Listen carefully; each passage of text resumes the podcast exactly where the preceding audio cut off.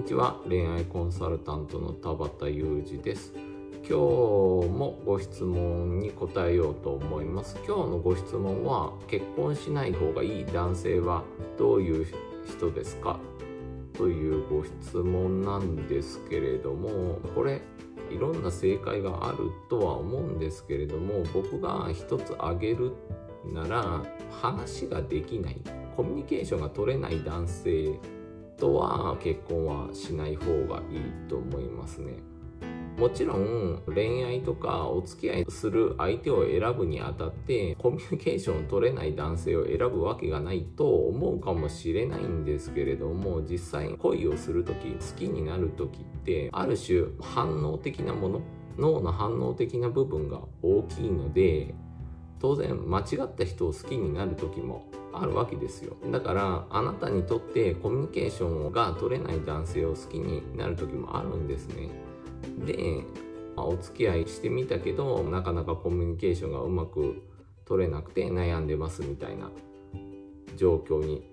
になって結果別れとかになってしまうんでで結婚生活ってやっぱり育った環境が違う。他人が一緒に暮らすわけですからいろいろと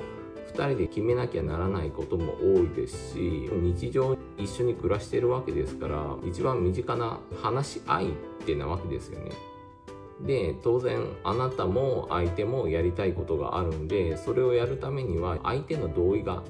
必要になる時もあるんでなんであなたにとってコミュニケーションが取れないなって思う人とは結婚しない方がいいっていうことになるんですね。でさらにここで言うコミュニケーションが取れないっていうので大きなウエイトを占めてるのがあなたの話を聞いてくれないっていうことなんですよね。女性の場合基本的にパートナーが中心になりがちなので相手が言ってることとか話してることについて聞く耳を持ちやすいんですよね。けれど男性の場合目の前のことを優先にしがちっていうこともあってあなたが聞いてほしいことがあるとか頼み事があるとかリクエストしたいことがある時でも聞く耳を持ってくれないことがあるんですよね。そもそもちょっと回避型の毛があってあなたの話要望とかリクエストを話もちゃんと聞いてくれずに切り捨てがちな人も中にはいるのでなんであなたの話を聞いてくれる人っていうのが大事なんですよね。であなたの話を聞いてくれないイコール当然気遣いも感じられないあなたの話を聞いてくれないっていうのはあなたに関心を示してないっていう一番分かりやすい行動だと思うんでなんであなたの話を聞いてくれないあなたは相手からの気遣いがないと感じるイコールあなたは相手から愛されていないって感じやすいみたいな感じになってくるので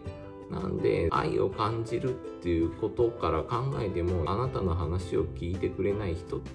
とはなかなか一緒に長くいれないっていう結婚しない方がいい。っていうことになるんですね。でただどうしても忙しいんでいつも話す余裕があるわけではないみたいな感じだと思うんですよね。共働きでみたいな。で子供もいてとかになってくると。なんで少なくともあなたが声をかけた時とか重要な話があるって言った時には必ずすぐじゃなくても後ででも時間を作って聞いてくれるスタンスが必ず必要っていうことになりますね。なかなかいつもいつも関心を向けてるっていうのは性格あのライフスタイル上難しいこともあるんで一番いいのは1週間でもその日の間でもいいとは思うんですけれども定期的に必ず2人で話をする時間を作るみたいな